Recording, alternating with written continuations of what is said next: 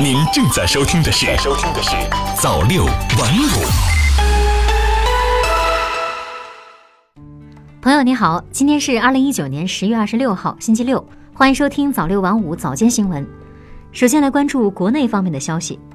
法制日报》十月二十五号讯。从长江经济带十一省市一百二十六个地市到全国三十一个省区市三百多个地市，两千八百多个水源地，历经三年，一步一步稳扎稳打，到今年年底，我国县级以上水源地环境违法问题清理整治基本完成，届时将消除水源地环境风险隐患一万零三百六十七个。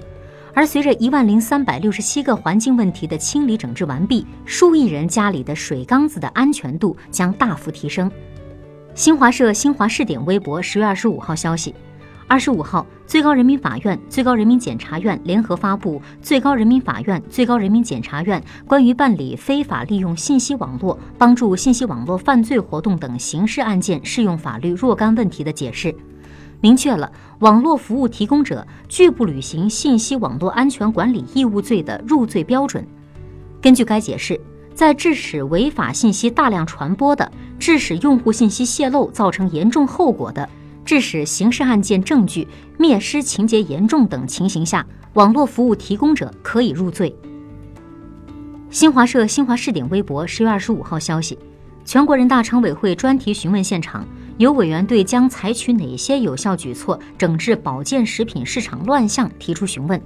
对此，最高检副检察长张雪桥表示，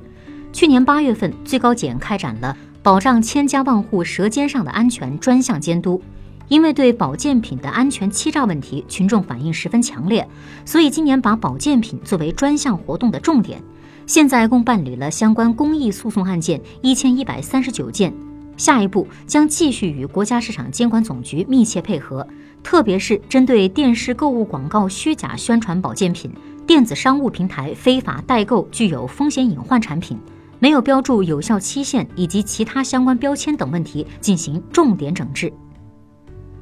人民日报北京十月二十四日电，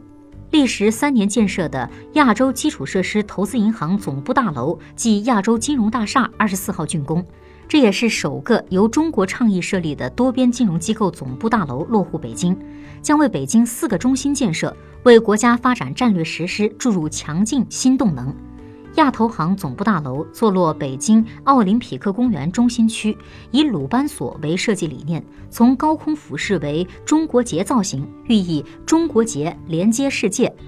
大楼建筑面积三十九万平方米，由五座写字楼组成，地上最高十六层，地下三层。大楼配备了智能照明系统，所有模块和灯具系统均按照 LED 铂金级认证标准选用，可以降低百分之三十的电能消耗。新华社武汉十月二十四日电，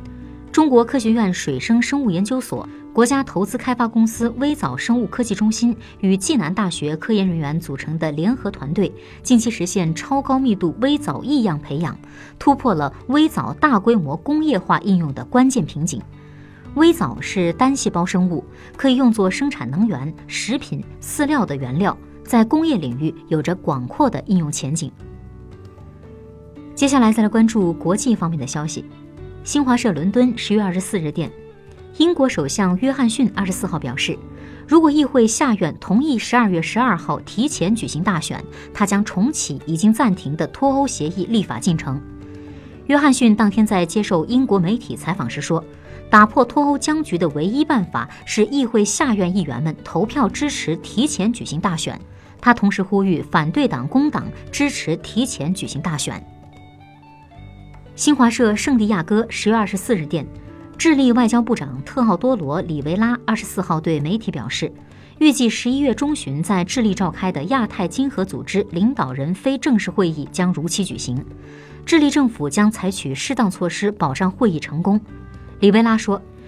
智利外交部本周已同 APEC 各经济体就国内局势进行了沟通，大会已收到的确认出席的情况没有任何变化，会议筹备工作正在推进。中新网十月二十五日电，据外媒报道，当地时间十月二十四号，美国亚马逊公司公布的财报不及预期，股价随之大跌。媒体分析称，亚马逊创始人杰夫·贝索斯“世界首富”的称号或将不保，而微软公司创始人比尔·盖茨则将重返第一。科技日报北京十月二十四日电，根据自然科研旗下科学报告二十四号发表的一项气候学研究，